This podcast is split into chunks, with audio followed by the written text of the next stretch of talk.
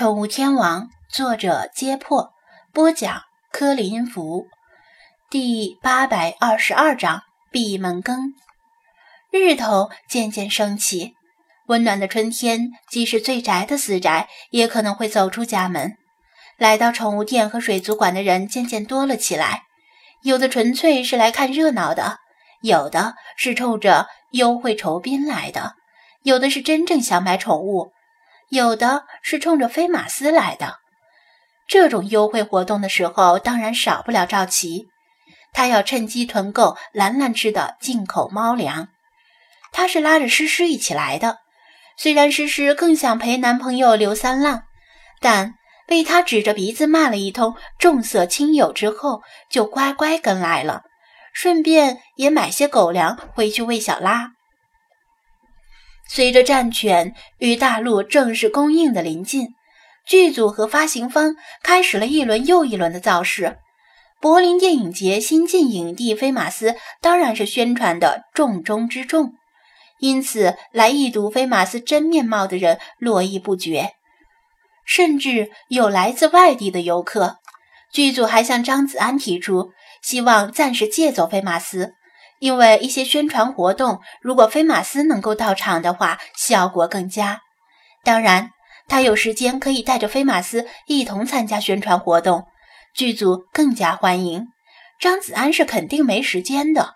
无论是百废待兴的水族馆，还是令他深感忧虑的虐虐猫事件，或者浴缸里那条让人不省心的美人鱼，目前都容不得他随意离开滨海市。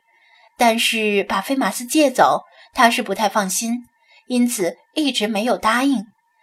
菲马斯目前已经获得了自由行动能力，他本身能听得懂人说话，还有危机预兆能力，可以预测短时间内的危险。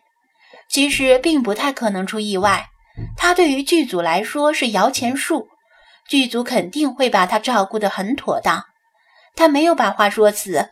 跟剧组说，如果是特别重要的宣传活动，也许可以挤出时间去参加。其他的活动，他尽量会让菲马斯远程配合，无论是拍照片还是拍视频都可以。张子安把插着郁金香的花瓶放到水族馆里，令昏暗的水族馆里多了一抹幽香。然而，然后又回到宠物店。长了姿势的小雪向鲁依云借来一个盆，蹲在角落里，把雪球放在盆里，用剪刀试着给它剪毛，手机架在一边。雪球平时很乖，但偶尔也会皮一下。万一它在剪毛的时候皮起来，可能会被剪刀伤到。不过来到宠物店之后，雪球就变得俯首贴耳，任小雪怎么摆弄都行。像是一个活着的毛绒玩具。直播间的网友们照例嘻嘻哈哈，打趣小雪适可而止，刀下留情，省得让雪球变成秃驴一样的秃猫。小雪瞪大眼睛，紧咬下唇，剪得小心翼翼。但是她手艺不行，越小心反而越剪不好，总是剪得七进八出，把雪球身上剪得跟狗啃的差不多。愈发把网友们逗得忍俊不禁，调侃他说：“以后不用直播其他的了，直播给猫剪毛就能月入百万。”还好雪球自己并不怎么在乎，毛少了它更凉爽，也不会总把毛舔进肚子里。你好，请问是张子安张先生吗？门口的方向传来一声清脆而尖锐的女声。小雪抬头望去，只见张子安与一位像是媒体记者打扮的年轻女性说话。由于今天顾客巨多，王乾留在宠物店里帮忙，李坤在水族馆内打理。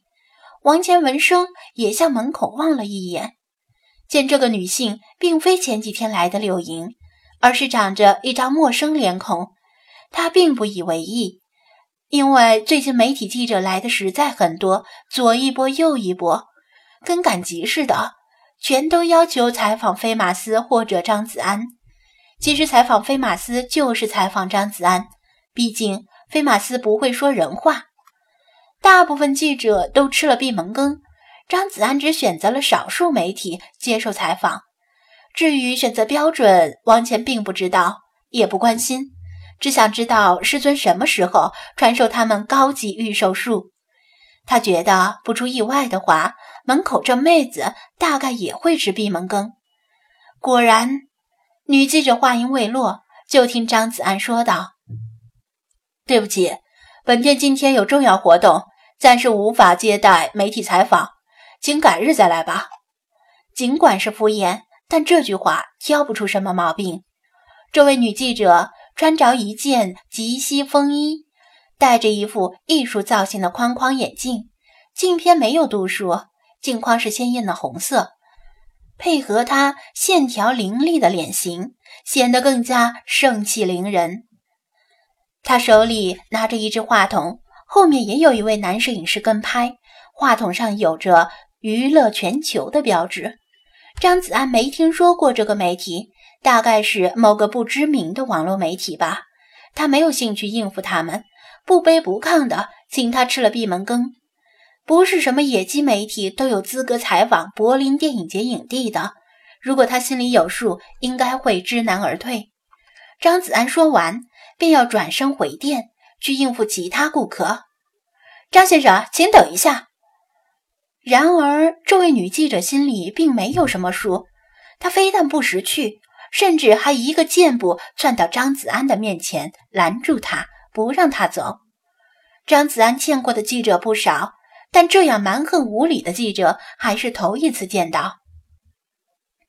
店里的顾客也注意到门口发生的异常情况，暂时停止选购，悄悄地看热闹。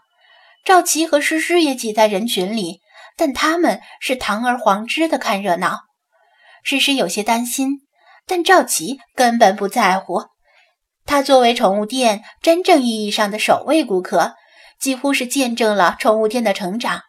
像这样上门找麻烦的事儿，他见的太多了，哪次不是被张子安给挡回去了？原本专心给雪球剪毛的小雪，听到了门口的喧闹声，她再次抬头，但视线已经被其他人挡住了，看不到门口的情况。直播间的观众也听到了，他们更看不到情况。纷纷催促小雪停下休息一会儿，先去看热闹再说。小雪抱歉地看了一眼雪球，揉了揉她的下巴，说道：“雪球，你先等我一会儿，我去去就来。”雪球的毛剪了一半，后半身的毛极短，几乎快秃了，前半身还一点儿没剪，因为他是打算先用后半身练练手。盆里积攒了好多猫毛。以前他根本没有意识到雪球身上居然有这么多毛。雪球喵了一声，乖乖地趴在盆里。借光，借光！小雪举着手机，倚仗着灵活的身体，挤到了人群的最前方。